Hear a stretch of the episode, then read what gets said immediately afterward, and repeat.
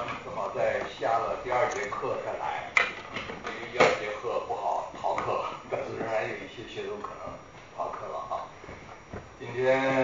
呃我们非常荣幸的请到中文大学的刘晓峰教授讲尼采晚期著作与欧洲文明危机啊，呃二零零零年的时候呃刘晓峰教授写过一篇尼采的微言大义，在书上，然后十二期，然后二零零一年第一期就有我的一篇文章回应，在学文之外谈尼采的微言大义啊，啊十四年过去了，今天又坐在这里重新谈尼采，呃是个很有意思的现象啊，呃好，我们现在欢迎刘晓峰教授讲他的。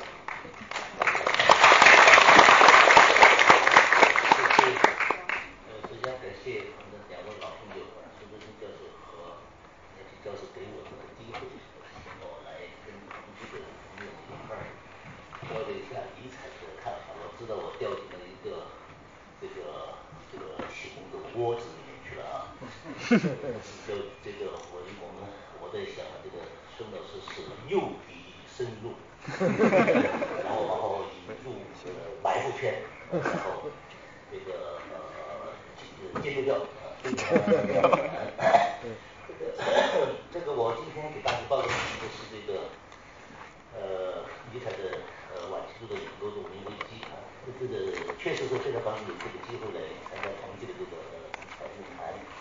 呃呃说起来我们中国学界引入尼采这次时间已经不短了，但是我们的研究确确实实呃真的还不够哈，呃我觉得同济在这个方面能够推进尼采的呃研究是非常了不起的一个学术上的一个工作。那么尼采多一点啊，我先说是十五分钟，给我是十五分钟啊。昨天我们这个尼采论坛开幕，呃呃孙立军呃教授讲了曾经有过两次尼采热，呃分别是以社会革命和个性解放呃为目的的，呃然后再出现了一个尼采热，那么这次现在出现了第三次尼采热，第三次尼采热他没有讲是具体是什么原因，这个具体原因其实呃在我看来呢是现代性批判，呃这个是我们很多研究生写论文的时候也提，那天跟一块儿看研究生论文时候也提到这个话题，那么尼采是其中的一个啊。刚才小峰做了一个非常精彩的报告，呃二零零零年他写尼采微言大义的时候，说微言大义，这次是非常明确的，而且在同济首次提出了他的普世原则啊，这这我当时呃他二零零零文章出来以后，呃当时湖南书屋的周石就说让我来点评一下，我就写了一个在学文子外发在二零零一年第一期书屋上，周石告诉我说小红这篇文章你来谈一谈，很多人看不懂什么意思，呃我就说我看懂了意思，意思这个今天看来和小峰呃二零零零年的观点差别也不大，我的观点也差别不大，但是我看懂的那个意思其实就是他后来讲的这种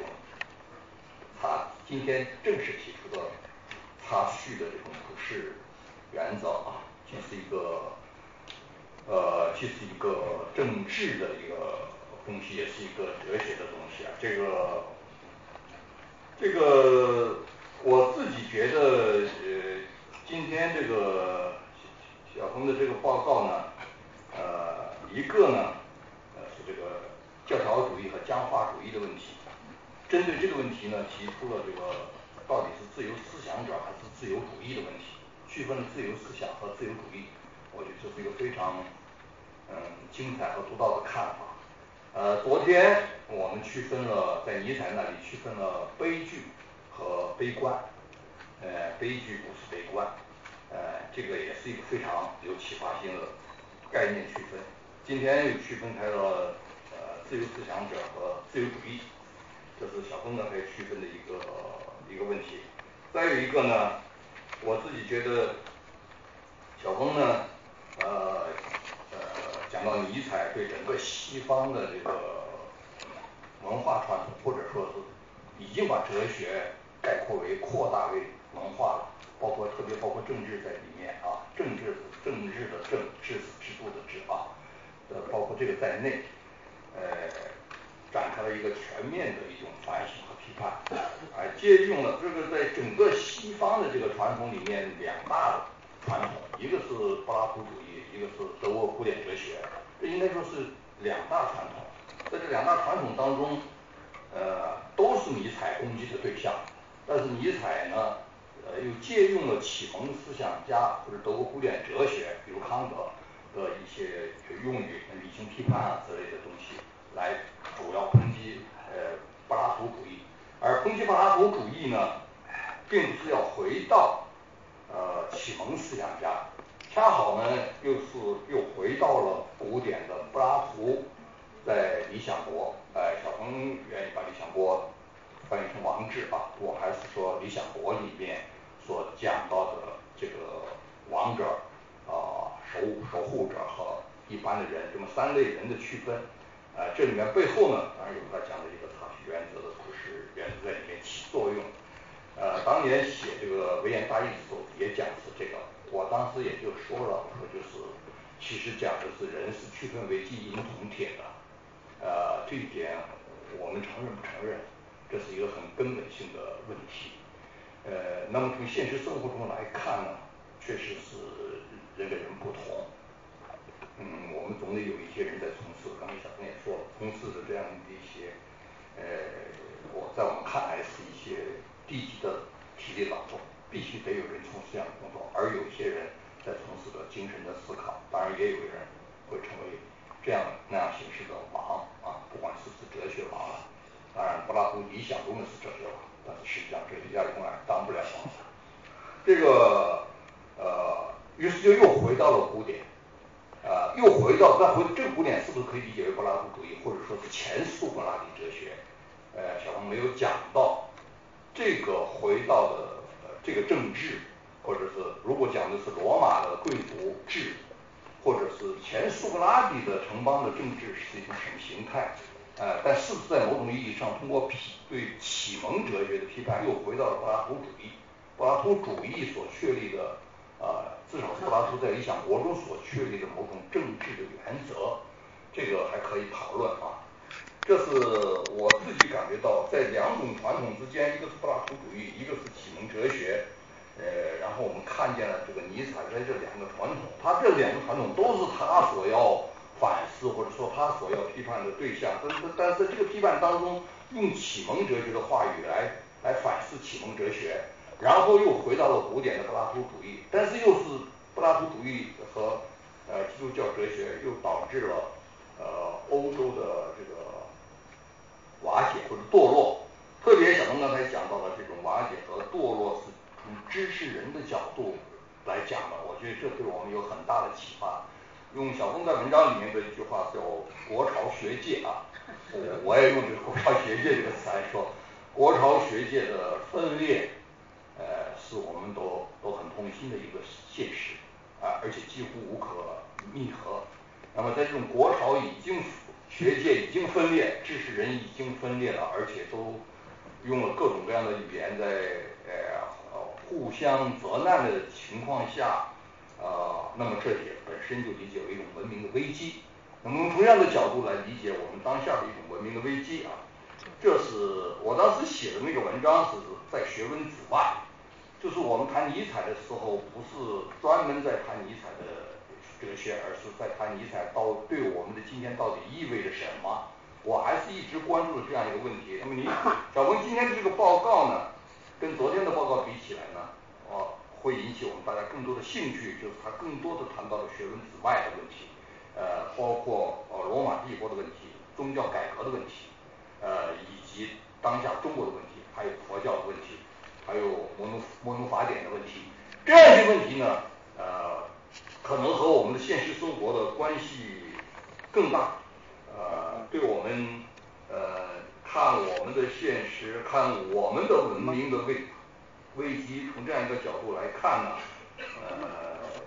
是很有启发的啊。在这个两大呃传统当中，一个是柏拉图主义，一个是嗯。启蒙哲学，他重点的批判的是启蒙哲学，在这个批判启蒙哲学当中，呃，但又不是回到柏拉图主义，呃，尽管就政治而言，呃，有柏拉图的三种人的区分，这种三种人的区分，如果用来反对现代以来的人性论，比如平等、自由的话，那么这个人性论应该说是本身是有高低贵贱之分的，或者说是。就是刚才商之以下愚，或者说金银铜铁，或者说君子与小人，呃，这样一些东西，这样这样一种区分是差序原则背后所隐含着对人性的一个基本认识，呃，这是一个问题，这个问题还可以讨论。呃，就现实来说，我们当然不认为人在各方面都是平等的，但是人之为人，就人作为人来说，在哪一点上，百分之九十九都不平等。但是有个百总有百分之一，这正是这百分之一使人可以称之为人。呃，这个百分之一到底是什么？呃，这正是这个人之为人，就是不管他是从事什么工作，呃，他还算，如如果我们把它叫做人的话，在这个意义上，到底这一点指的是什么？仅仅就百分之一而言啊，这是我自己想到的想到的一个想到的一个问题。呃。整个的呃整个的这个呃贵族呃政治和平民呃政治两种嗯两种政治之分和权力平等等等这些我们都经常说话说说惯了的话，这些话呢呃就我们来讲呢，嗯和我们的现实有关，和现实的文明的危机有关，但是还有一个。很大的问题就是我为什么当时要写在学文之外呢？就是又和我们对现实的切身感受性有关。就是说我们不是在这里专门去反省这个呃启蒙哲学，呃启蒙哲学讲反省，讲反思，呃自我反思，呃但是呢，呃刚才就小峰教授的话来讲，就像康德，其实他恰好缺乏的是自我反思，他把他自认为一个像。教皇或者教主一样的人来布道，来把他的东西变成了一种教条主义。那么在这种情况下，我们这种反我们的这种反思，现在呃是在什么意义上讲？比如说是信从有一些人，如果信从了康德，会讲出另一番东西；有一些人信从了尼采，会讲出像呃小文刚才讲的这样一些东西。呃，那么这里面是呃。怎么样？什么东西更切合我们眼？是从变成了一种更更切合我们个人的经历和我们个人所想要的东西？这个背背后是不是有一种相对的东西？我我们不能说大家都觉得呃呃对国潮学界的这种分歧的呃认识和理解和我们个人各种经历呢都是一样的，不会，绝对不会是的。这在座的有八零后、九零后，呃。那小鹏就是五零后，我我是四零后了，啊，我就在这种情况下，我们有着不同的经历，对，呃，现实有着不同的感受，于是有着不同的诉求。这个诉求可能是呃我们广泛的意义上理解为权利的意义上的诉求，于是就要求这样一种诉求，而不管自己呃是不是这种诉求具有普世意义，或者在理论上能够站得住。呃，为什么会有这种诉求呢？因为我们感觉到呃自己。有这样的那样的遭遇和情况等等吧，呃，这样一些东西呢，呃，到底在呃哲学上我们到底怎么看啊？呃，总而言之吧，呃，更多的话呢，还是留给那个同学们来讨论。这个三类人呢，呃，讲的呃哲学王啊，或者是灵魂学呀，还有这个呃。嗯用来也，第一类人是用来发思考的，第二类人是用来发怒的，第三类人呃是呃对金钱呀、对利益的追逐啊。这是《理想国》第九卷中柏拉图的原话。他把这三种人呢，分为第一类人呢就是思考，第二类人呢就是发怒，就是实际上是守护，第三类人呢是在逐利。我们一定会相信，呃，任何一个社会。都可以把人区分为这三类，呃，总是处在这种当当中。那么这三种人的这区分是从人性上区分，他们是不变的呢，还是它的最终的这个依据到底在哪里啊？这个还得再想一下，这是一个很大的一个坎儿了。小鹏不断用这样的话来告诉我们，这是一个坎儿，怎么样能够能够迈过去这个坎儿，或者相信一种普遍的人性，普遍的呃权利和自由和平等，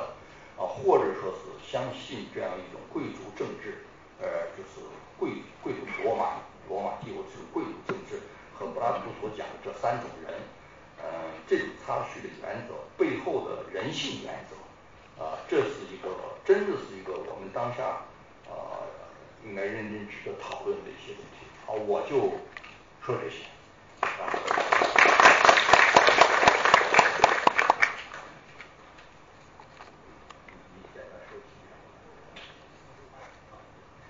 呃，谢谢陈老师的这个呃点评，呃，这个我觉得陈老师很客气。也是老朋友啊，是说的很温和，但是我还是感觉到他呃很尖锐的提出了两个问题，呃一个问题就是对人性论的这个争议的一个呃就是虽然承认这个人是有差距的，但是不是还有百分之一的这个人性是是是一样的呢？呃呃呃这个呃如果我们如何来看待这个百分之一的这个？这是呃。是陈老师说的很客气，但是提出的一个一个要点。那如果说这个百分之一是很强烈的人，他可以把很多东西全部掀翻的。所以我们只要找到了这个承认了这个百分之一的人的共性，人作为人的共性的话，那其他问题都都都站不住脚了。我们可以这样来一个呃推论。呃，对这个问题我是呃我是这样来看的，就是呃思考的方向啊，我个人觉得是要。呃，弄清楚这个呃不同的这个曲曲线。为什么古人那么多的古人要提出这个差序问题？难道他们没有看到那个百分之一的这个人性吗？那么他们如何来看待这个百分之一？我们姑且假定说，肯定有人之为人的人的百分之一的人性。呃，如何来看待这一点？呃，所以我觉得呃这个问题是值得，确实是呃这个值得思考。我就简要的、非常简短的谈一下我对这个问题的一个看法啊。什么叫做百分之一的这个人性？就是我们说人性真的是大家都一样的东西。其实近代人性论已经提出来了。这个近代人性论的我们都知道，这个霍布斯一个很重的说法，人都是害怕暴死。不是说怕死，自然死没有关系，人都要死，就是人都害怕暴死。走在街上，人说的是上了地铁，说那拿拿拿刀来砍你，他不怕，是不是？说他一切怕暴死都是，对于人生来说都是害怕的，所以这个叫做普遍人性。啊，由此他就推导出一套政治原则，自然状态就是人与人之间相符的残杀，所以需要有一个秩序，有一个权威来使得人们不要。动不动就处于 被暴死的这种状态，好，我们可以看到，这就叫做从这个人的最基本的一些需求和来看人的统一性，最基本的统一性。那么这是霍布斯的一个看法，但是霍布斯的看法当然是受到挑战。从纯粹从逻辑上、哲学上讲，也有不怕暴暴死。你比如说战争状态，打仗的时候，我们都说上战场就是暴死，得面对暴死。是吧？我们现在经常去看到，就是朝朝鲜战争，或者是呃呃简单的任何一场战争，上战场以前，哎呀，人都是害怕呀，啊，我我喜欢读一本书，我建议我们的同学都可以读。我要求我们这些学生呢，学哲学，所有人都要去喜欢一件事情，就是喜欢看战争史。你挑一个历史上的一个战争，你好好去研究一下，这是你的副业，就要沾点运气。我们可以看到这个，比如说上上越南战场的时候，啊，那些都是没有上过战场的。大火，呃，我看到一个报道，有一个是刚刚上场是下得来真是流料的，后来成了特级战斗英雄。就他在面临这个暴死，如何我们说对于暴死这件事情本身你要有疑，有些暴死是崇高的，你要去承受，而且要去成为那样一种不怕暴死，你去承受这个暴死。所以暴死这个，我们我们我们就可以看到这个问题了啊，这个人性的最基础的共同的部分，其实也还有高低差别。也有。好了，我们再看另外一个普通的这个人现在人性的里面很重要的普通人的，这个现代西方近代哲学要追求的一个东西，就是我们要把我们的政治制度、精神价值呢，一定要建立在共同的基础之上。好，我们说在找这个百分之一的共同点就，是西方近代的一个基本缺陷。他能够找到的是什么东西？那就是人的吃喝拉撒。我们人越追求越高度越往上的时候，差异越大啊。比如说我们都是都喜欢音乐，但是有时候哎呀，我经常同学说，哎呀，我也很喜欢音乐，我都喜欢，他喜欢古琴，我一听，哎呦，我就喜欢钢琴，那个古琴算什么？那他重要的你的钢琴说，我说古琴多韵韵味多好啊，是吧？所以越到精神高的东西，差异越多。只有到越低的兄弟，大家都是共同都要吃喝拉撒，是不是？可是，即便在吃喝拉撒方面，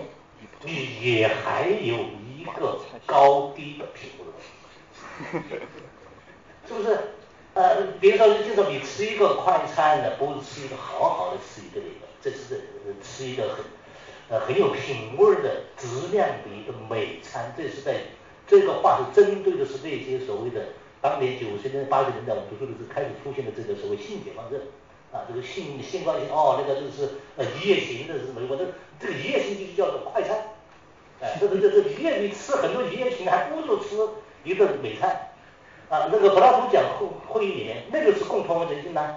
大家都会有一个性的基本的政治共同，但是基本上的共同能力里面，他也讲说也有高低之分，所以。即便是在这个最基本的这个人性的，呃呃百分之一的人方面，也可以看出它的一个品质上的差距的东西。当把这个品质上差距格局抹掉的时候，好，在这个基础上来建立文化政治制度的时候，这个政治制度必然是没有道德的，变得一没有建立一个价值。所以这个时候，对于我们说，对百分之一的人性的一个啊啊啊理解，我的一个理解。第二个呢？呃呃呃，陈老师提出这种跟这个第一个观点是相相关的，就是陈老师为什么要提出百分之一的人性？这个他对百分之一的人性的思考是来自于切身感受现实，而这个切身感受的现实就来自于我们自己的苦难的经历啊。那么这个苦难的经历，我相信最主要的就是这个啊啊啊啊，经过建立以后的五十年的末期以后啊，一直到改革开放的这一段的的。经历，尤其是呃这个呃呃呃，我是赶上了末班车，我这个年龄哈，呃呃，我幸好呃还是高中毕业以后还下乡啊。现在如果没这个经验的话，现在真是真是不敢说话了。我怎么敢跟陈老师面前跟他说话呢？他有他有那样一种经历啊，这种经历现在看的这种辉煌。咱受过苦，啊，受过迫害，所以我有权利和理由来说很多东西，你没有这个，是？哎，但是我也。哈哈哈哈哈！这个我觉得你人家是他资历老的嘛，他资历比我老，身后吃出的苦要比我们的多。但是我觉得关键在于如何看待这个，包括自己的受苦，更不用说国家的受苦。我只是举一个例子，就是我们我们常我们用常识来看，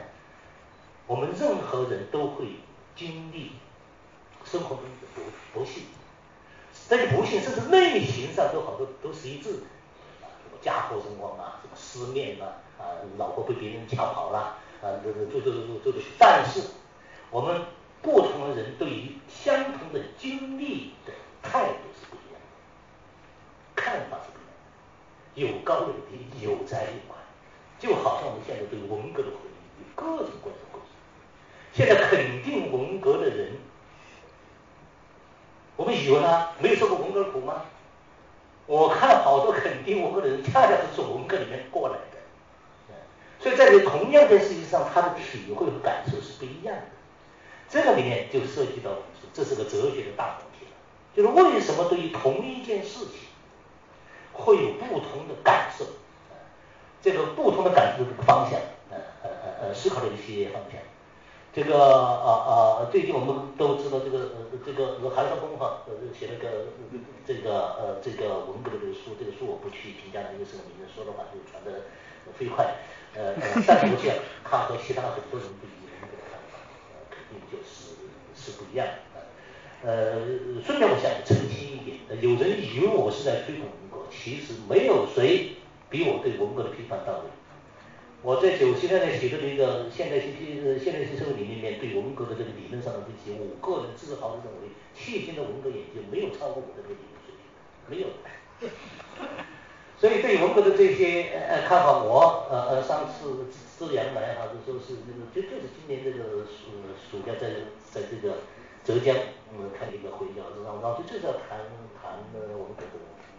呃，我们私下也是有很多的交流。我相信在文革，不管是在史料上还是在分析角度上，我是我可以和人 PK 的。不行我们我们的周军生下次来搞一个文革哲学哈哈哈没问题。这个这个我的意思就就是说啊，对于感受这个问题啊，我们都会有体会。我第一次对文革的怀疑是，我是抱着。革命的改造自己的信念下乡，下乡以后呢，两年以后我开始怀疑，但是第一次给我对文革的怀疑是我在当时在这个呃四川的很边缘的一个深山里面，到另一个知青家里去的时候，要走路大概是呃五六十米，要走一天的。我路上碰到了一个人，这个人就是一个一般的农民，跟他就谈了，路上就谈了那么四五小时，他一条条的给我讲现在坏当时的文革坏处。不是一个读书的，所以这这些我们是要讲的经历的故事都是很多的，所以我个人觉得呢，呃，很多这个啊啊呃很多这个啊啊以现实为依据啊以现实为依据来作为我们的这个直接的一个现象啊，我们的这个中国的历史啊，这个毛毛等等等的的的确确啊，严格来讲啊，它是一个非常非常复杂的问题，非常非常复杂。在某一些方面，我觉得我们要要跳出我们自己的一些个人的承受的一些经受的一些东东西，这个才会有哲学的眼光来看待这个呃呃个人的呃呃呃经历，甚至国家的经历。我相信我们中国的这个呃呃这个呃呃五十年代以来的这个经历，是这个中国经历的一些特殊的一些那可能啊是。是有这个很多很多复杂的原因的，但是我个人觉得，当然是老毛的负负根本性的责任的。好了，我们这个这这次说的是下一次的话题，回答的是这一点啊，谢谢。哦，我补充两句啊，一个是这个，就是那个百分之一啊，呃，作为一种政政治啊，就是政治的政和制度的制，作为一种政治来说呢，我还是想。能不能设法把那百分之一化为一种权利？就是说，有人怕，比如像霍布斯啊，人当然都怕暴死，但是有些人不怕啊。但是我们得给这些人以权利，就是说他有权利，他不愿意去暴死，你让他去打仗，他是不是可以？我不打仗啊，是不是能转化为一种权利？我还是想着这个问题，这个问题也是刚才小峰在报告中反复强调的一个问题，就是我还是作为一种政治。来把这百分之一想转化为一种普遍性的权利，呃，right，就这个权利啊，这是第一个问题。第二个问题就是尼采呢，不管怎么说，在我们读尼采的书里面，还是强烈的感觉到尼采是一个非常孤独的个人主义者，啊，这是现代近代西方哲学或者是启蒙运动以来哲学的一种产物，就是他是一个沉思者。他没有具体的行动，也不愿意生活在一个共同体当中。我我自己感觉到，作为一个孤独的个人主义者，他恰好是近代启蒙运动以来所鼓吹的呃这么一种结果，就是他有他的自由思想。小波在文章里面讲，如像虚无主义也可主张虚无主义的人也可以叫自由思想者啊呃，那么当然不是说是好的自由思想者，或者或者说我们怎么区分它啊？我我就想这个问题，第一就是说啊，是不是在这个百分之一的意义上，能够确立人子为人的一种权利？西方的不少人讲的人格的概念，或者讲尊严的概念，到底是在什么意义上讲的？就是他作为人子为人，他有他基本的人格和尊严，这是第一个问题。第二个问题就是，呃呃，尼采作为一个孤独的个人主义，本身是西方近代以来。所有的，他很少讲共同体，共同体的生活。我自己认为，呃，无论尼采的思想怎么样，如果没有交往，没有他的共同体的生活和别人的这个，他不可能形成这样的东西的。啊，他看起来是一个非常给人一种感觉是一个非常孤独的山里面，呃，萨拉图特拉下山以后就给大家讲这些话，其实他是生活在社会的现实当中，社会感、现实感都很强的呃一个人啊，而而这种孤独的个人主义，所谓自由思想呢，恰好是近代启蒙以来所给予他的一个东西，他收获了这样的东西，然后拿这样的东西来来来反驳或者针对启蒙思想啊。这是一个呃多余的话。至于个人的经历啊，文革啊，这真是一个需要认真讨论的问题。我并没有说个人的这种经历就会导致一个人会怎么样，我只是说有人可能会选择呃这样一种学说啊，有人可能会选择那样一种学说，而这种选择是和他个人的有些经历有关。我们无论如何无法认为人们的经历是一样的，所以大家可能会选择一样的学说会。会在这个时候信奉，比如我们相信，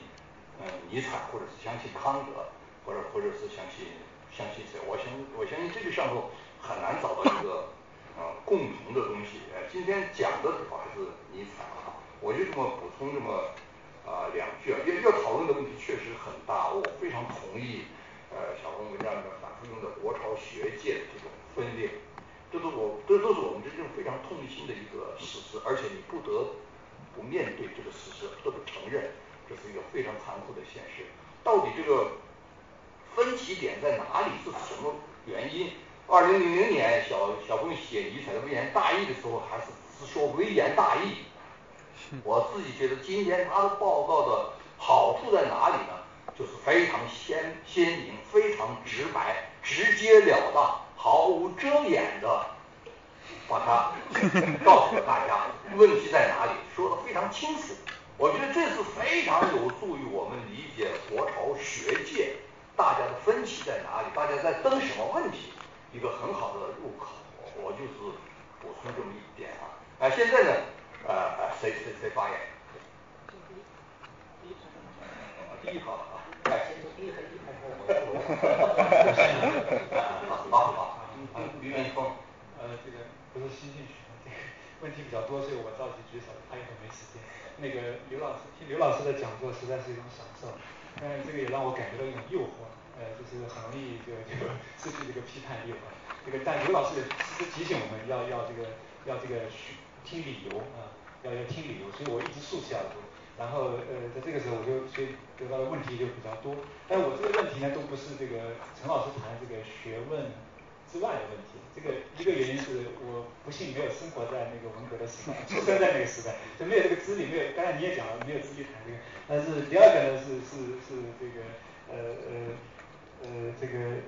因为这个这个刚才刘老师说了，这个学问之类的问题啊，其实可能更重要啊，要听理由嘛。那么这具体说我的问题，我的问题可能有个七八个，所以 我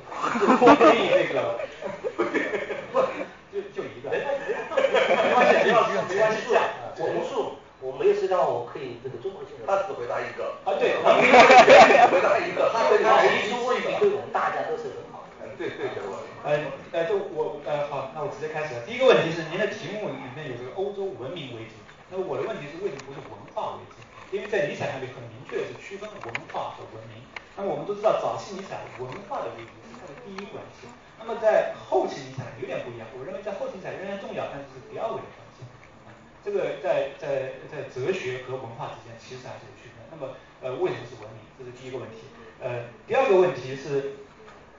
是这个这个我选择性的我还是少一点吧。第二个问题是您刚才这个有个很新的提法，就把后期尼采四本书梳理成四福音书。啊，这我觉得特别奇怪的是呃。一个为什么把《偶像的黄昏》放在最后？然后您在讲稿上面标的是一八八九年，我不知道是打印错误还是您的微言大义啊？这个 这本书显然是一八八八年，一八八九年封掉了。那么然后呢，这本书呢显然是在《敌基督者》之前啊。那么这个是是没有疑问的。那么尼采当时的著作计划是这样的，他是呢，《敌敌者》是最最最最有意思的呃一本书之一啊。他是计划是先。呃，狄德勒是先写的，那么后写的呃那个乔这个人，那么他的计划是先发表乔这个人，再发表这个敌基督者，那后来他疯了嘛，所以呢这个计划就被打乱了。那乔这个人里面东西呃太敏感对于很多东西。那么他的妹妹就一直拖着没发，先发了这个这个这个呃呃敌基督者。但是呃无论如何，偶像的黄昏不是最后一个。那么呃但是无论如何呃我我还是要回到您这个四福音书的结构，为什么这样排序？就是假如不不管前面那些东西，那么这个四福音书我们都知道尼采非常推崇这个约翰福音，这一直他对约翰福音都是非常重要。在基督者里面大家可以看看，他骂这个福音书的时候，呃约翰福音都不在列。而他引了约翰福音很多话，他就积极的解释，然后早期更是把约翰福音这个推推崇无比。那么您又为什么这么呃把偶像的黄昏放在这个位置？然后为什么这四本书里面没有乔这个人？啊，我也我也不太理解，所以您可以多跟我们解释一下。呃，然后呃我有的问题就跳了，呃，然后就是您为什么那个强调这个边境的重要性？我也不是特别理解，因为自由啊或个人权利这个，当然边境表达的很清楚了。但是尼采其实不怎么讲边境，尼采其实看了很多是米尔，就是这个穆勒或者翻译成，哎，还有他他是有穆勒全集的，然后其中有一遍还是弗洛伊德翻译的，就弗洛伊德很年轻的时候，很有意思，就是呃但是呢，其实边境他是没怎么读过的啊，他很多时候是从从这个工作可能了解到，然后我觉得从客观的思想史来说，就这个自由还是自由主义还是个人权利，那么要说起来，以显性的应该很毫无疑问是霍布斯。那么隐性的是马基雅维利，呃，霍布斯可以说是马基雅维利隐性的显性的一个表现。那么尼采没有直接的这么去提，但是我觉得是有这个问题的，因为尼采很显然把这个后来的这个自由主义这些东西跟什么联系啊？跟基督教联系啊。那么只要我们回到霍布斯，好好读那个那个利维坦第三十四卷，我们就发现这个联系的是一清二楚的，就是其实是呃其实是在，就是说你要处理这个基督教的问题，才引出了后面这个对个人权利的奠基。我觉得这是在霍布斯那里的逻辑。呃，我就我觉得不能理解为什么边沁那么重要，当然影响很大，但是我觉得他不是这个自由主义传统里面最根本的人物，啊，这是这是一个问题。那么还有这个呃一个细节性的问题，就是您在把那个 Freigeist，呃通常是译译成这个自由精神，但是在几句引语里面又翻译成自由的思想者，呃这个我就不知道是翻译上的一个一个有意的为之啊，是还是一个误差啊？因为这个你翻译成自由思想者就让人混淆，因为在理想也只是一个词。啊它它都是一个词，都是这个 Freigeist。那么还有一个是康德，您刚才提到在《狄督者》《狄督者》里面，这个康德呢被称为这个 idiot，呃就是白痴。呃，但其实这个呃这个问题我觉得也有点麻烦，因为在《狄督者》里面另外一个被称为白痴的人是谁呢？是耶稣。而这个这个地位置非常重要，因为这个位呃刚好呢这个位置呢他的妹妹不理解，在出那个第一版的时候把这个词删掉了。那么后来补上，那这个词呢，在就现在尼采研究里面都大家比较认定，就是说这个词是很重要的啊，对他的这个，就耶稣在敌基督者里面是处在一个中心的位置，耶稣是一个啊得到救赎的人，可以说啊他是他是他是他是一个无无罪的形象。那么那么为什么怕不把康德称为这个一定要的？我我当时在课上时候我就问过马太，没有给出回答。呃我这只是一个一个问题，也许是没有为什么，也许两个词的用法就是不一样。那么呃这个。我再简短，我最后再提一个问题吧，就是这个呃，我觉得啊，最后两个问题，呃，这个，好，我看一下，一个一个问题就是这个啊，就是这个呃，您呢在整个的讲座当中，虽然大量的引用了这个呃敌基督者，但是呢把矛头指向这个自由主义啊，这个我不知道是不是您的有意为之，因为在我的理解当中啊，尼采虽然反民主、反自由主义，但是这些都是第二位的。这个他很明确的说，塞勒的彼岸是一本这个呃现代性的批判，这这本书他写完查了之后，彻底把彻底把这个视角放近，这是尼采非常政治性的一本书，就是他是针对当时的东西的。但是在我们读敌敌基督者就会发现，里面真正针对的人是谁？是保罗。呃，重估一切价值，在那本书里面，尼采只把它写在一个人的名下，就是保罗。保罗第一次重估价值，尼采第二次。我觉得这个是针对性非常明显的。然后加上前面讲的这个关于这个自由主义跟基督教的关系，如果略去基督教这一块，那我很同意您的一个看法，就是呃尼采不是简单的要打倒基督教，但是我们是不是反过来可以想，尼采不是要简单的打倒这个自由主义？这个里面的关系可能是要更为复杂。呃，这是这是这是这是呃倒数第二个啊，然后倒数第一个问题是这个，这个您在呃文中引用了尼采的五呃敌基督者五十五十七节，那么其中有这样一句简短的话叫信念就是监狱。啊，呃，那么我的问题是，自由主义的信念是监狱，那么反自由主义的信念是不是同样也是监狱呢？啊，它跟这个尼采的哲学是不是还是有距离呢？这个呃，这个呃，在接下来你有这么一句话说，启蒙治世人恰恰是民族品味及其现代观念的信徒。那么我的问题是，反启蒙是否是贵族品味及其古代观念的信徒？啊，这是我的基本上大概的问题。很好，呃，这个，我觉得他的这个呃呃一部分的问题很专业，呃，有德国的风格，嗯而且刚好跟迈尔可能练了一下这个狄基多吧，文本都很细的，呃，正好呢就使得我们对于这有些在纯粹的学理上会有一些呃更细的一些探探究。我是我是争取也很简短的把这几个问题都都回答一下啊。第一个就是文明和文化的关系问题，呃，这个毫无疑问，这个尼采的这一个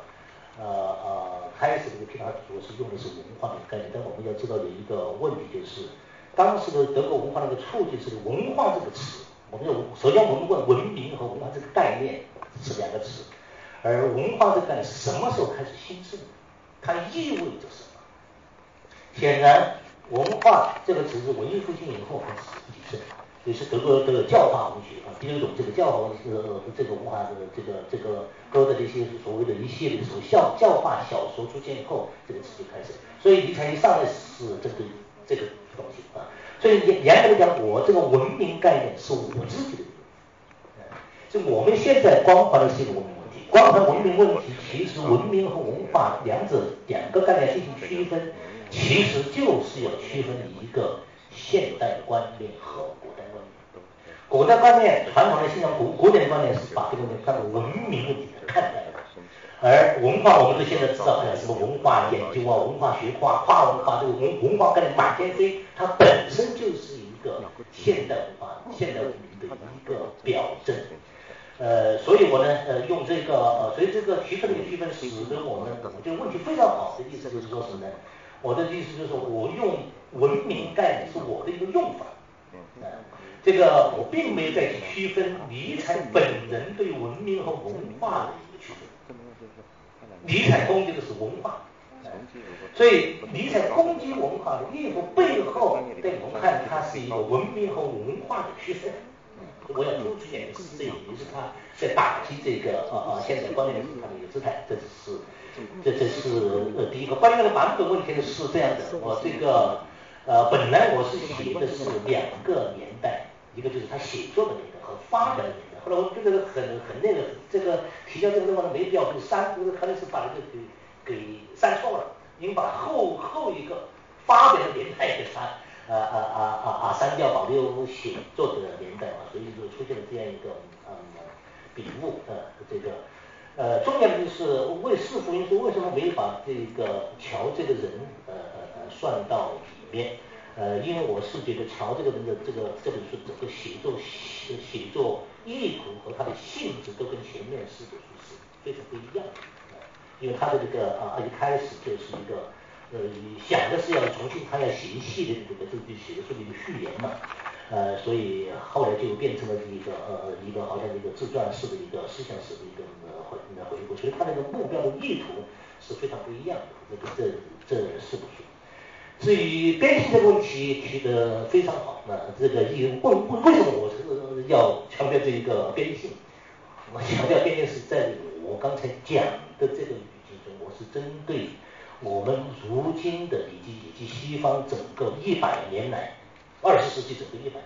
西方真正的彻底的道德的这一个底线的崩溃的崩溃是在一九六八年欧洲的文化大革命，是中国影响欧洲文化大革命之后，包括这些什么呃各种各样的一些权利理论，呃呃呃呃呃同性恋权利、动物的权利等等等等，各种各样的权权利的史那个时候开始的啊，所以呃呃呃呃，我想提边性是一个目的。那就是在边性身上可以清楚地体现到自由主义理论的最终走向什么地方，它达到的结果是什么？所以这个我当然就是，其实尼采这个其实还有一句话嘛，啊，这个尼莫斯说的是对的，他并没有去很好的去说明这个，但是尼采敏锐的看到，他为什么提到他看到他说，他敏锐的提到，呃，边性是最值得重视的，这个。这个啊啊啊啊啊，欧洲的什么道德学家，道德学家，所以他的还要写道德的谱系，要针对这个问题啊。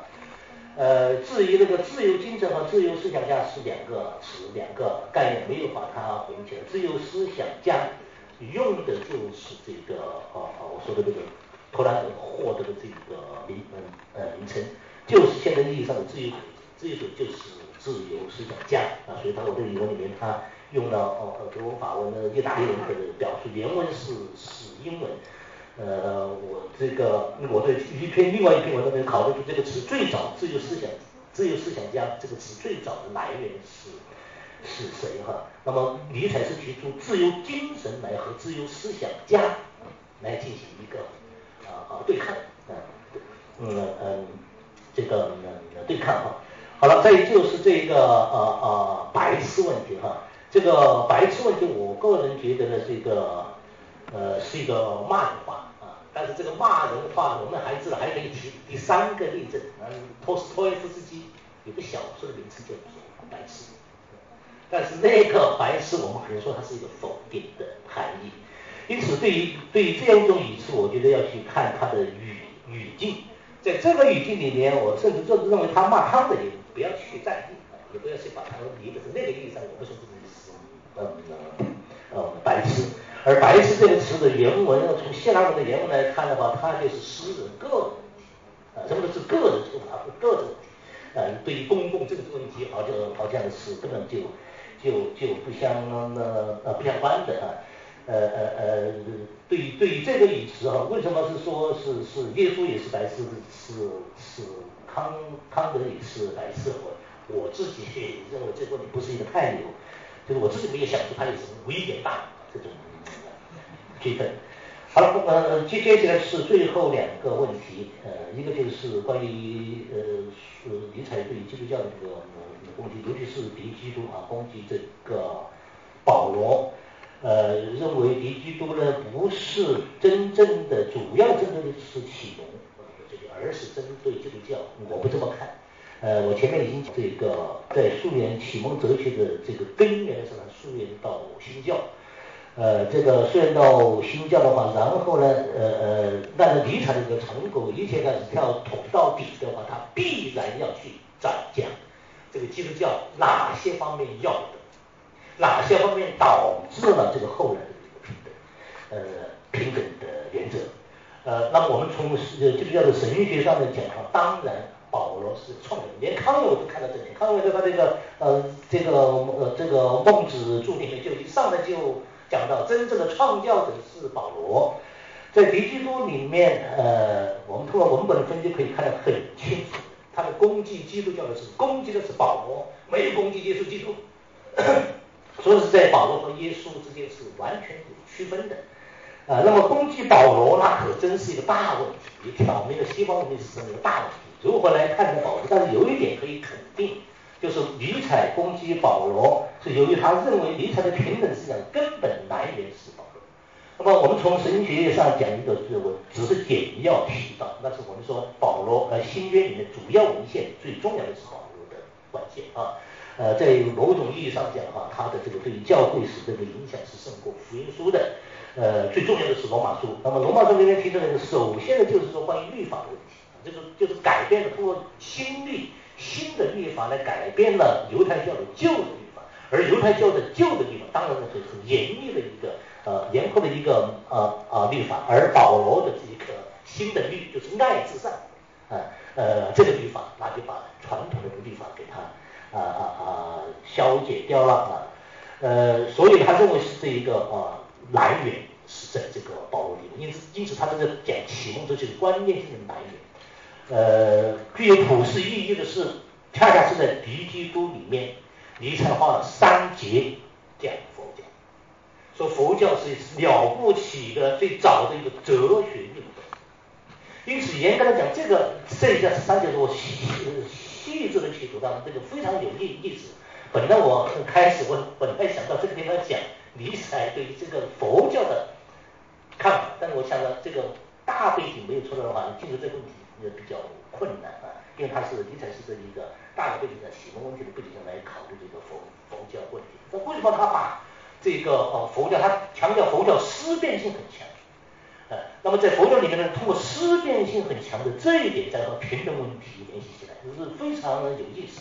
呃呃，那么这个呃呃呃，反过来看，就是他把这个保罗啊，尤其是在攻击保罗的时候，在这个时候语境之下，讲到了这个佛教啊，所以我们说。呃，是在讲这个平等的问题啊，启蒙思想的根源的时候，他当然要捧捧到这个保罗去，所以我们不能把这两者哈，攻击这个在这两者给他呃排开。最后一个问题，最后一个问题是最有意思，我是最欣赏我们的小鱼提的这个问问题。你想说你你是自由主义的奴隶，那反过来说你反自由主义，你是讲贵族精英主义，你也是贵族精英主义的奴隶，信念的奴隶，这是。我个人认为，唯一的一个最具有挑战性的，也是很坚硬的一个理由，是吧？你说你相信，那那就是说，任何一个喜欢思考或者是这个人，那最后我们可以看到，他都会相信的。我们也可以把这个，把这个呃呃，把这个叫做什么呢？这个呃呃，差序原原则，尼采所喜欢的这样一种。贵族这个一些原则，甚至柏拉图的这些人都甚至看作是一种，简单说就是精英主义，崇尚这个贵族，这也是现在资本主义攻击的一个对象。那么你说，你说你自己是一个囚徒是奴隶，反过来也是会这么说，OK，完完全全如此。好了，我们再往下走，再往下走会出现两个问题。第一个问题，那苏格拉底所说的，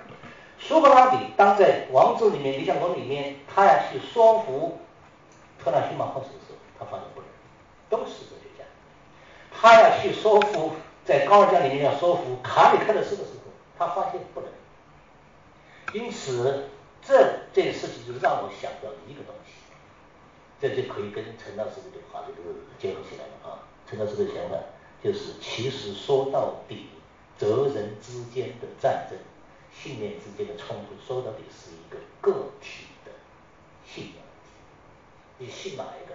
这个是完全是个人的，就是说最后都没有道理可说的了啊！从从从从这一个呃方面，所以我觉得从这个意义上来讲哈，严格来讲是呃你很难有认真的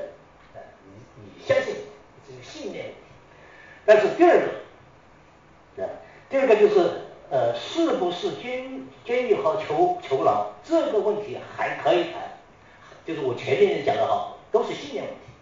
而是跟个性相关，我告诉你，就是性情就喜欢这种信念啊，有的人性情就喜欢这种信念，所以没得人可说的。但是我们还可以在这种前提之下，为什么苏格拉底还要不厌其烦的去谈这个问题呢？我们看一下理想国的一个结构，理想国一上来，他就跟特拉西莫夫是有唱这个三言两语把它打破掉了，是吧？打破掉了，严格来讲是很粗暴的、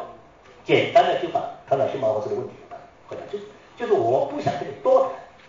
但是他旁边他的弟子要留着他谈，所以后来就谈了那么长那么长串的这个对话。因为这个长串的对话，严格来讲，他也是演给特拉西莫夫看的戏，因此他还是要讲他为什么相信这些东西，而不相信那些东西的理由是什么，讲了那么多的理由，是吧？而刚好就跟我们这个理想国的这个里面讲的，就刚就跟我们的问题极其相关。首先是这个哲人、王者和普通人，为什么最后是以神话结尾的？等等等等，这些都是在讲理由。所以，当我们面临这个问题，当我们说我们每一个人没有办法摆脱个性的这个支配，而信仰某一种东西的时候啊，其实这个苏格拉底在相当程度上承认这一点，他认为。有些人的观念、信仰，你是你是改不过来的，因为他天性就要相信这些东西，这个跟他的性情相关的，这一点他是有限度的承认。但是在即便在这样一种前提下，他还是要把他相信的理由讲清楚。所以我盯住的是后面。在这种情况下，我们就可以说，谁是监狱呃的囚牢，谁是奴隶，就来看我们在双方讲理由的时候。来展开摆脱我们是不是奴隶，是不是这个呃呃呃呃呃呃在监狱里面这一个囚徒？所以这样一来，我们就会直面两个两种理由的冲突。比如说，这个差距原则和平等原则，那就在学理上进行这个争辩。哎，这个争辩我们可以严格来讲哈，这个争辩我们如果诚实的话，应该是在我们每一个人自己内心里面发生的。我们这每一个人自己内心里面在对这两种东西，双方的经典书都在看，是吧？这个呃呃呃呃这个自由民主平等的观念，它的理论根据是什么？它怎么出来的？它的促进是怎样的？搞清楚。那么这边它的理论根据是是这样，它是怎样是出来的？严格讲，最早的平等观念来自于哪里？不是霍布斯，当然是自然责任，当然是前苏格拉底，当然是这样。所以我们现在把西方的东西弄进去以后是非常非常，这个在在自然责任产品里面，我以前编希腊文教材的时候已经选了一个清清楚楚讲的平等是自然哲学，呃呃呃呃，所以说哲学家在某种意义上讲哈，他的根子他就是要达到一个平等，哲学家真是要追求的就是要一个平等，所以。柏拉图东西出来，你苏格拉底说的是一个极大的转向。这这个柏拉图和呃苏格拉底和柏拉图打平等，不是用的哲学观念，是用的实际的观念，现实政治观，政治的心理哲学。所以真正严格意义上来讲，哲学这这这不不是我说说我们要谈到最后，哲学的观念呃平等的观念哪里是基督教出来的？根本就不是。所以在这个地方我们才能够理解为什么尼采会说佛教。了不起的哲学运动，就是暗含着这个哲这个哲这个平等的观念来自于责责任的这一个构构想啊，这个呃呃呃呃，我说这个毛泽东是这个平等平等的观念，很多人都没有懂，有的人还还骂说毛泽东不是平等的这个呃搞不定他说破坏这么多人呢，这完全叫做我们只能说在思想史上是个白痴，呃，因为因为这个啊啊啊我们。这个只能在统计的这个哲学范围里面讲啊，毛泽东的最大问题就是他脑子里面有那个哲学的东西，他把哲学的东西弄到现实，他害的就是哲学的害了我们。我们在田间里面，我们农民田间里面要读黑格尔，中间休息的是读黑格尔，你读过没有啊？你可能在田间里面是是读。就他那个平等观念，就背后哈，这个启蒙观念里面的根本就是这个。所以我们再回过头来看柏拉图出来的意义，就在于他那个挑战的意义是了不起的意义，就在于他是用现实间去挑战的这个修理责任本身，他是在修理我们责任本身，这是柏拉图最重要的。所以我们说哈，尼采的一个最大的困难、最大的麻烦，就或者最后一个问题，就是对于柏拉图主义的看法，他的最大的务实。就是对柏拉图和苏格拉底的看法，这个看法的务实来自于我的那个注释里面已经提到了反柏拉图主义，这个这个呃呃呃呃是以反康德的柏拉图主义，但康德又是一个反柏拉图主义，为什么呢？我们要注意十八世纪德国人如何接收柏拉图，专门有一本德文书籍叫做《十八世纪的德意志的苏格拉底》，我们要看当时翻翻译以及写作关于苏格拉底。柏拉图的大量的文献，我们没有了解，根本不知道那个处境，所以我们也就不知道尼采在那个时候他反柏拉图主义的时候，他的处境是怎样的？我们要对哈曼等等的这一些一系列的接下来这个解读中，门德尔松啊，都是在讲柏拉图。这这些东西了解以后，才能够明白他反柏拉图主义的含义，以及以及他的这个问题上的很多误误识啊。呃，这个林书豪就开始说到呃这个这个。第一排还有，这个第一排。我们都抓紧时间啊。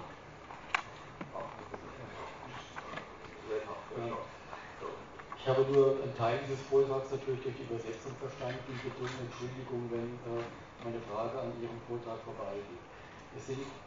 ja, ganz unterschiedliche Arten, wie man mit Nietzsche umgehen kann. Man kann über die Nietzsche-Auslegung streiten, man kann aber auch mit Nietzsche hinausdenken und auch das auf die Gegenwartssituation übertragen. Das haben Sie jetzt auf eindrucksvolle Weise gemacht. Ähm, meine ich habe zwei Fragen hierzu. Ähm, ob dieser Unterschied, vorhin angesprochen ist, von Zivilisationskritik und Kulturkritik, nicht auch relevant wird für die Möglichkeit, diese Kategorien zu übertragen auf die chinesischen Verhältnisse nämlich bei Nietzsche gibt es diesen Unterschied derart, dass er meint, äh, es gibt eine Diskussion zwischen deutscher Kultur und französischer Zivilisation. Die französische Zivilisation setzt eine aufgeklärte Bürgergesellschaft voraus.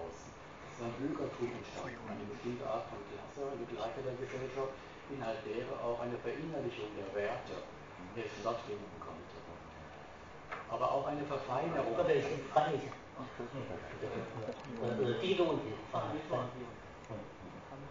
Aber auch eine Verfeinerung der Sinne äh, stattfinden konnte, was er durchaus positiv sieht. Äh, China, China ist für ihn der Inbegriff von einer Kultur, die stabil ist,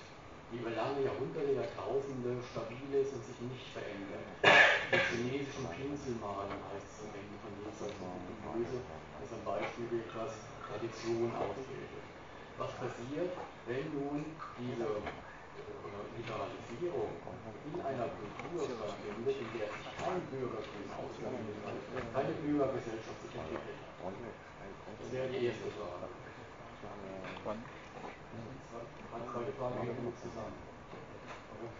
Die zweite Frage hängt damit zusammen, das geht um das Konzept des Freigeistes.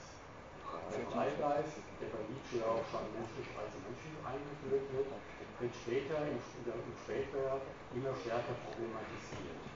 Und zwar weil auch im Spätwerk, das hatten Sie ja auch genannt, die Dekadenztheorie immer wichtiger wird und die Frage, inwiefern ähm, die einzelnen Instinkte der Menschen schon von der Zivilisation, von der Kultur so verändert worden sind, dass überhaupt gar keine Möglichkeiten da sind, etwas Neues zu schaffen. Der Freigeist hat ein positives Pathos, frei wovon? Löst sich von etwas. Die Frage aber frei wozu? Wofür die Freiheit worden werden kann, die kann er zunehmend nicht mehr beantworten. Deswegen es dann im Spätwerk bei Nietzsche einen diesen resignativen, verzweifelten Ton gibt, diesen Unterton. Jenseits von Gut und Böse endet in einem Nachgesang ja, aus hohen Bergen. Ja, die Dionysus Tyranten inszenieren als letztes Werk auch nochmal nichts anderes haben zu können, als diese Ionen äh, keine positive Vision mehr entwickeln zu können. 好，他是两个问题，他说提，因为这两个问题连在一起。那首先他说他刚才听这个讲座呢是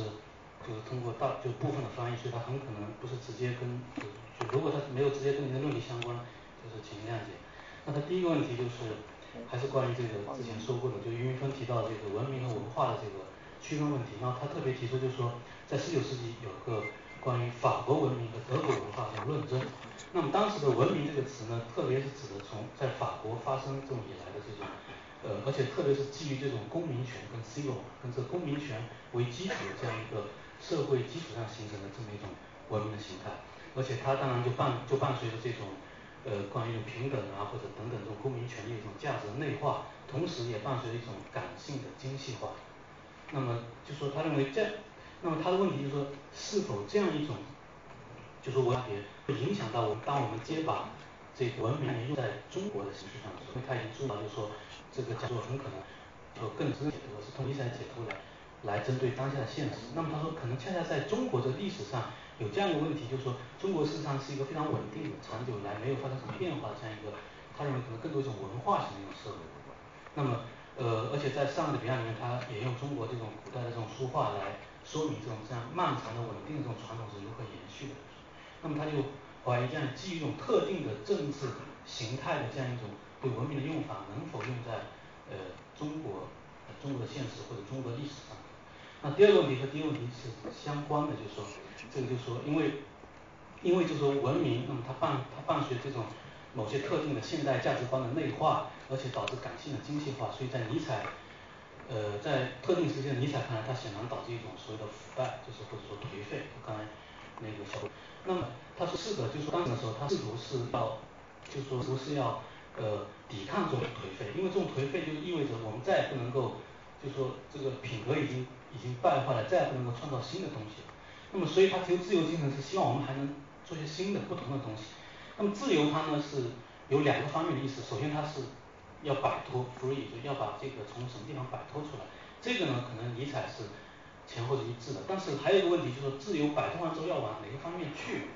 就是我处。那这个他认为。尼采事实上他认为到了最后的尼采，包括在他最后的这个这个迪奥尼索斯的这个战歌里面，实际上尼采他觉得遇到点绝望，因为他也不知道在这个颓废之后还有什么新的这么一个东西。那当然他以下的含义就是说，因为小红教授您的意思就是说还是回到过去的古代的这个伟大的这个这个这个呃普世价值或者古代宗教的立法，那么他就认为其实尼采就尼采是想创造新的东西，而且他的后来很绝望，不知道这个新的东西从哪里来。呃，两个题也是很简单回答。第一个问题就是文明呢，和感谢郑教授提出一个文明概念在欧洲的出现以及它的这个含义。当时在德呃尼采的促进中的这个含义，其实我们可以说啊，文明概念严格来讲是一个启蒙概念。呃，启蒙运动的时候以及之前就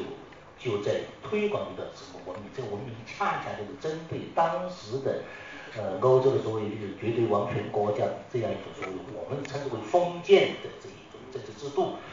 呃呃呃，所以这个跟这个时候我们文明这个词很显然我们就会看到，刚好跟我们那个市民社会的词的词根是一样的，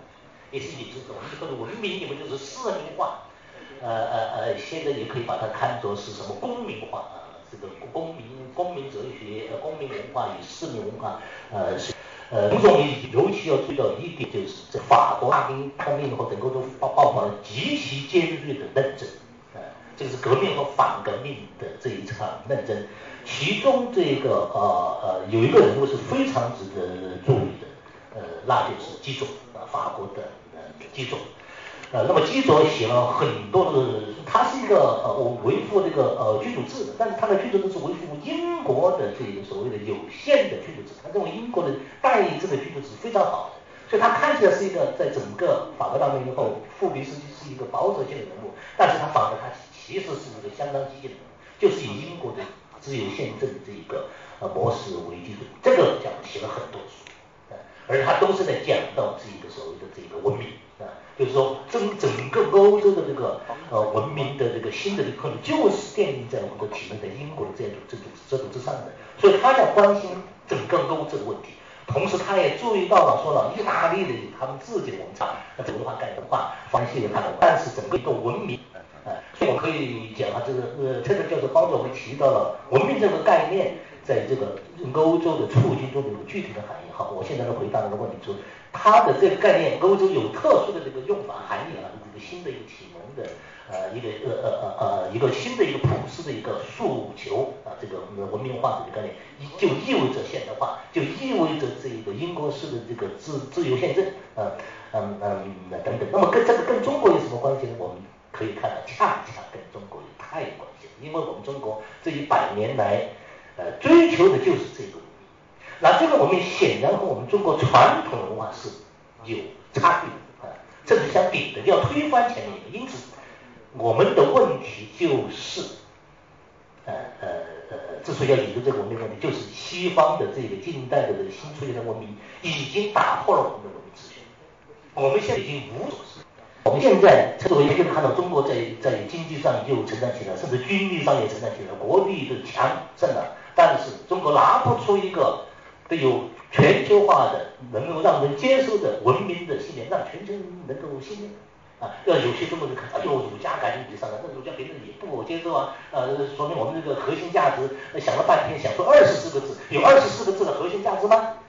啊，这想核心价值有这样想想的吗？那个核心价值不要说到六个字嘛，啊，这二十四个字让人记都记不了，谁背背得出来？就是我们可以可以看到说，文明价值你已经失去了一个。凝聚你的价值、文明价值的这个观念的这种能力了，所以我觉得我们提出这个文明问题，恰恰就是我们自己中国学人面临一个切身的感受和这个麻烦啊，所以我想这是第一个问题哈，对我们我们中国人是比较容易理解啊，我们从欧洲人可能是比较不太容易理解的。第二个啊。第二个问题是，呃呃，你看明明在这个我们的题书里面可以看到，他是对于传统的东西非常那个。另一方面，他又是主张那个自由精神呃的创造，这个在他的《查拉图斯拉图》里面，呃，已经奠定的非常的清楚。在第一书里面已经专门提到，我要找的就是那个查拉图斯拉的那种人，那种自由精神的人。呃，我我个人的看法哈，啊啊，我个人觉得这两者之间显然是有差异，但是我们要看到这个差异的问题在什么地方。这个差异的问题就是尼采的叹息，就是说欧洲的这个秩序已经被启蒙运动彻底败坏掉了，已经没有办法重建。这个不等于就是说他的东西要不得。我们现在想清楚的一点，第一点就是他对古典文明的这个政治制度、精神原则的肯定，这是我们可以看到的。因此，这是他认为好。不应该，所以他的话，他这个呃心里面的那样一种难受，就是说，在在五十，也就是五十八就看得很清楚，上来就毁掉，毁掉了，太太想，不是毁掉了，不仅是毁掉了，而且他认为启蒙这件事情是一个彻底的毁掉，你建都建不起来。所以在这个建都建不起来的情况下，该怎么办？他唯一的一个一个出路就是盯住好那个极少数教育。你们要知道，你们是什么人？你们是发命令的人，你们是立法者。只能强调这个东西呢，然后再跟他联系到他所在哲学上的一些呃呃呃哲学上的一些冲动和这个这个，他实际在提醒的就是这个啊这个少数人责任你是什么人，你自己要弄不清楚。所以这两者之间的话，我们说啊，既是相矛盾的，但是又不相矛盾。不相矛盾的关键之点。就在他认为团这个东西已经毁掉，难以重建。好，我想把这个问题引向对我们提问：我们如何认为这个问题？比如说，我们现在我们也面临这一个问题。我们中国文明传统，刚才郑个教授讲得很清楚，我们传统是很稳定的，是不是？现在彻底宣翻，那宣翻以后，我们现在面临一个问题：我们认为我们还能够重建吗？如果我们不能够重建，我们就跟尼采一样，哎，起创造，是不是？那还有可能不能够重建，我们也要不可为而为之的去重建它，这是一个选择。我显然选择的是后者。我们要尽一切努力去重建它。所以能不能是成功的是另外一回事情，但是我宁可去重建它，也不像尼采那样去遗忘它走向另外一面去。啊，这就是我的这个对后面这个问题的回答。我还有提问，再提问一下。问题呢跟他问题相关啊。其实我的问题就是说，事实上我觉得呃刘教授在回答这个民峰的最后的问题的时候，其实你的立场有点回归了。当你说这个信信仰或信念是基于个人自回归到哪里？好的，那那那么可能我是个误解。那么我就简短提出我的意思，就我的意思是说，我觉得尼采他不是一个反启蒙者，就按您的解读，我觉得他恰恰是个启蒙内部证明的一个人。那我这样说有这么两条这个根据，一个根据就是说，事实上就像尼采他在评论叔本华、黑格的时候，他说过就是，恰恰只有最亲近的两个兄弟之间才能进行最深入的争吵，就吵得最厉害的可能是这样最亲密的。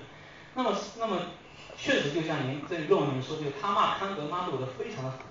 但是另一方面我们也能看到他对康德和路德其实非常的尊敬。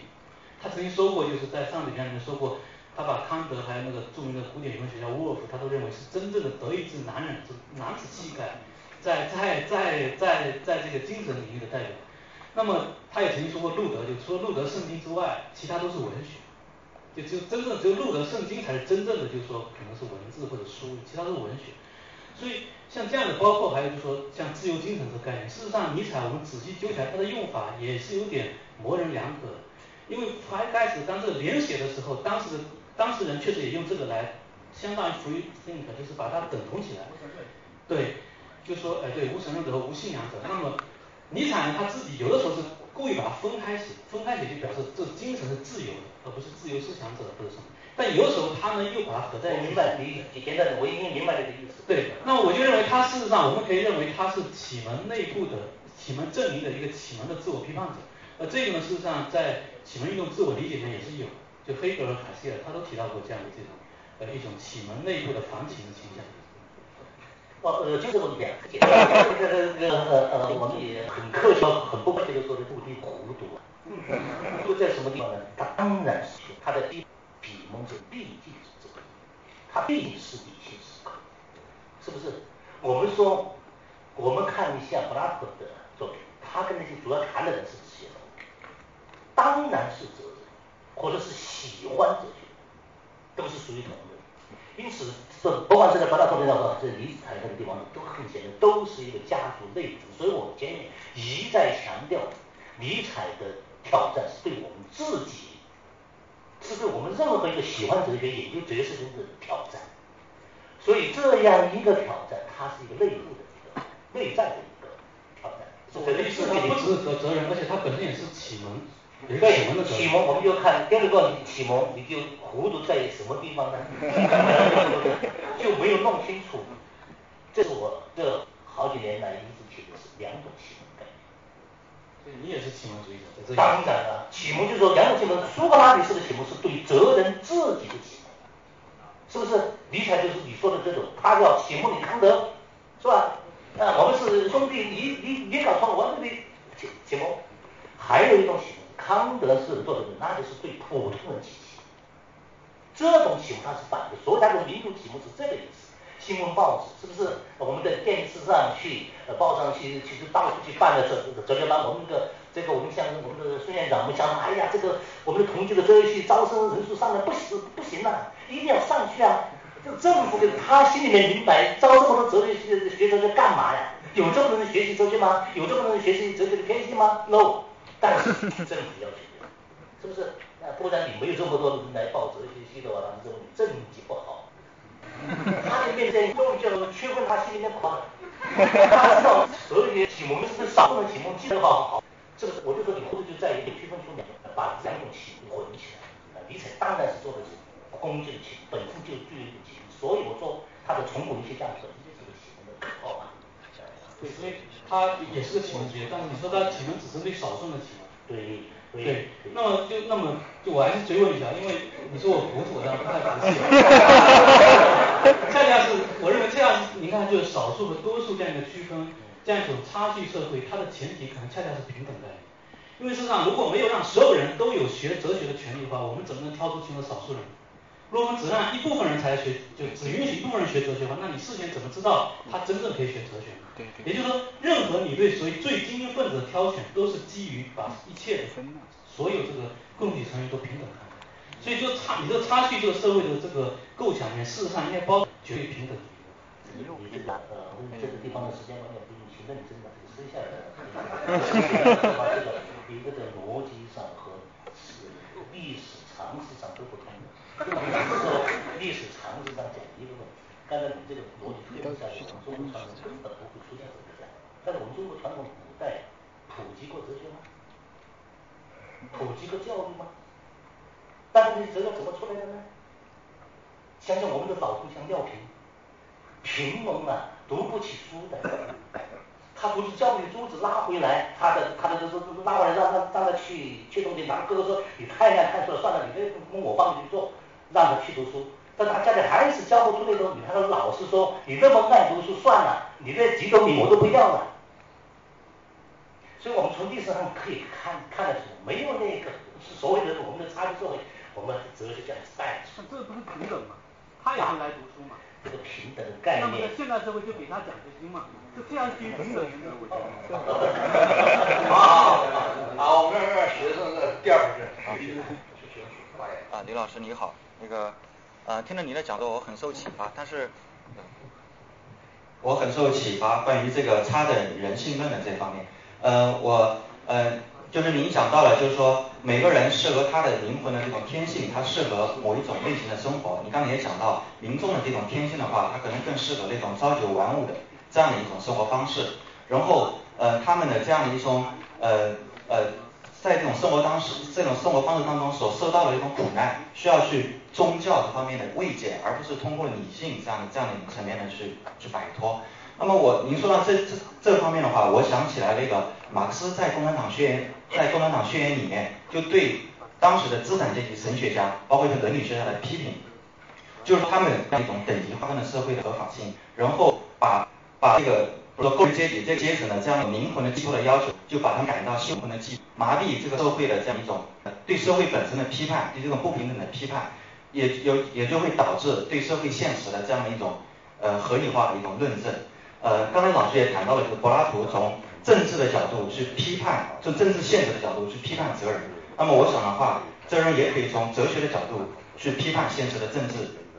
就有这样的一个思路的兑换，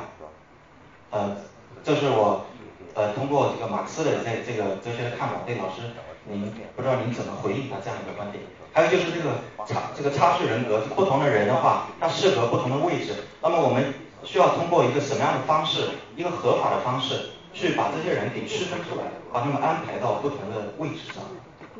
好，谢谢。这个问题我没太明白，我按照我的理解就是说是，呃，马克思把工人阶级干就那就就马克思也是搞启蒙是吧？就是很明明明显的。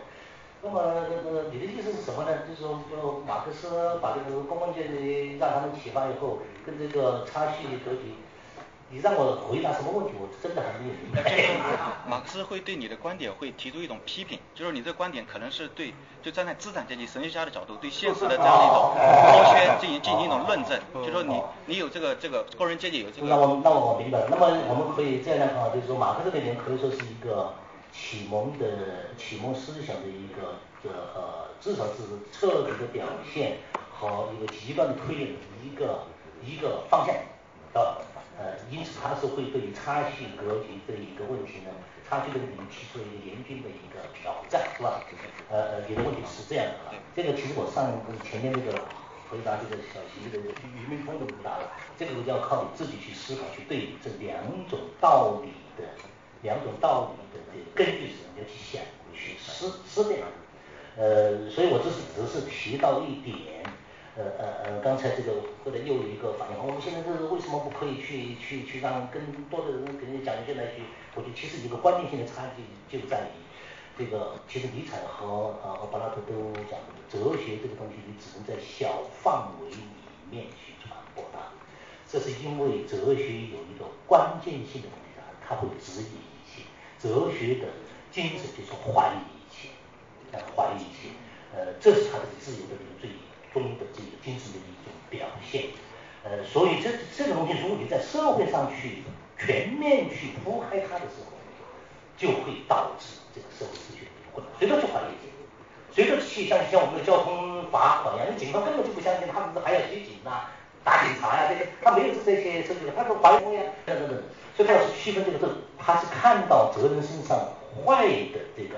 是坏是什么坏？对社会秩序。人们的正常生活的秩序、价值秩序的破坏，这是对哲学的这个这个呃内在的一个啊啊啊审查，所以我们不要是有哲学都是好，这个在柏拉图和甚至的这些地方都是清楚的看到哲学的害人的这一个地方，尤其是引出这个思辨。呃，我如果有兴趣的，这个这个孙院长要去问他，他老是不请我，害怕来打乱他的秩序。这个，比如我们来讲，一下读一下这个柏拉图的《菲多》啊，《菲多》，菲多他如果在最后那一场跟教育这一个喜欢哲学的青年，这个思辨去追问灵魂是不是呃呃灵魂论证灵魂的不死的这样一个逻辑论证，这个追问下去，不当其中是什么意思？呃，等等，这个哲学思辨，它有对少数人讲，有些人喜欢这样，百个不知道这个东西普遍出现是个坏习所以这不存在不是一个所有给多少人讲，让他们都能来把哲学东西啊普遍化根基，成为我们的普遍现象，谁都是自认为是哲学家，这个东西是危险，他只是琢磨这一点。所以说，跟着我们这个学习制度啊，让呃真正的有学习哲学天性的人爱好哲学能够获得教育是两所以我们的确现在面临一个非常大的困难，就如何真正找到喜欢哲学也适合于学习哲学。而我们现在的哲学刚好就恰恰相反，其实和我们说的很不客气一点啊，很多大学的什么哲学里面，很多人是不适合学习哲学的，就觉得会把他好好的天性都给败坏掉。这这这样一来的话，我们觉得哲学是一个危危险的一件的，所以跟那个。呃，我们说是怎样呃使得那些喜欢哲学的人也适合去进进来学习，这是一个矛盾啊，这的确确实是一个呃矛盾，而且是一个呃，而且是一个呃麻烦。好了好了，现在呃不，举手已经没有用。我本来说是还还不，我们这里是现在也还要求我解决啊。哦，我吃饭，我要还好好好，我们下次啊，非常遗憾啊。好，我本来还想说两句，也都不说了，好了，大家这，这个只能怪这个东方航空，他把我的这个航班的时间擅自给我改了，他没有权威的，擅自给我改了，就提前一个小时。啊，他下午飞机要走了，我们中午时间还去吃饭，我们大家鼓掌，感谢。